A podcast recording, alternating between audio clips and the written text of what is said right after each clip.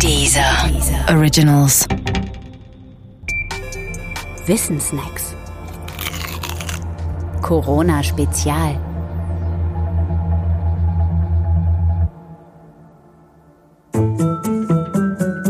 Kreativität. Macht Not wirklich erfinderisch?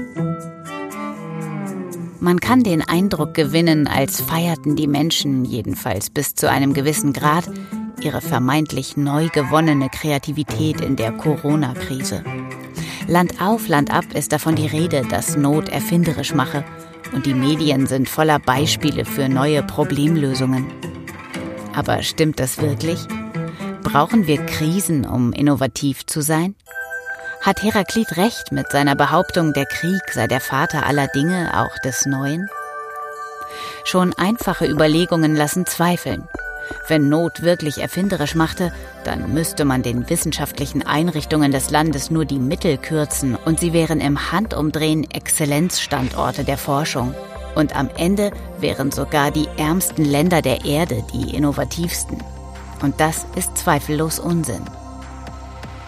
Natürlich bestreitet niemand, dass die Menschen in diesen Ländern irgendwie zurechtkommen und sich den wandelnden Bedingungen anpassen.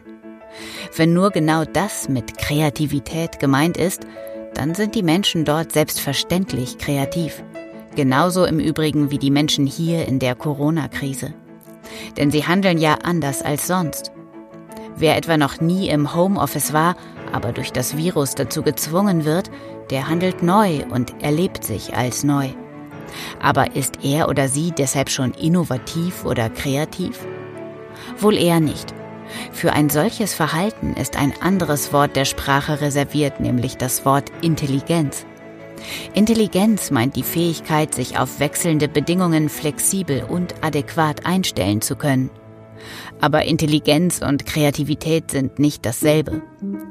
Befragt man die Fachliteratur danach, ob Krisen kreativ machen, dann wird man kaum fündig. Auch schon allein deshalb, weil die Forschung Schwierigkeiten mit dem schillernden Begriff der Kreativität hat. Immerhin existieren aber Befunde dafür, dass Krisen die einen tatsächlich irgendwie freisetzen können, während sie andere in Schockstarre und Verzweiflung verfallen lassen.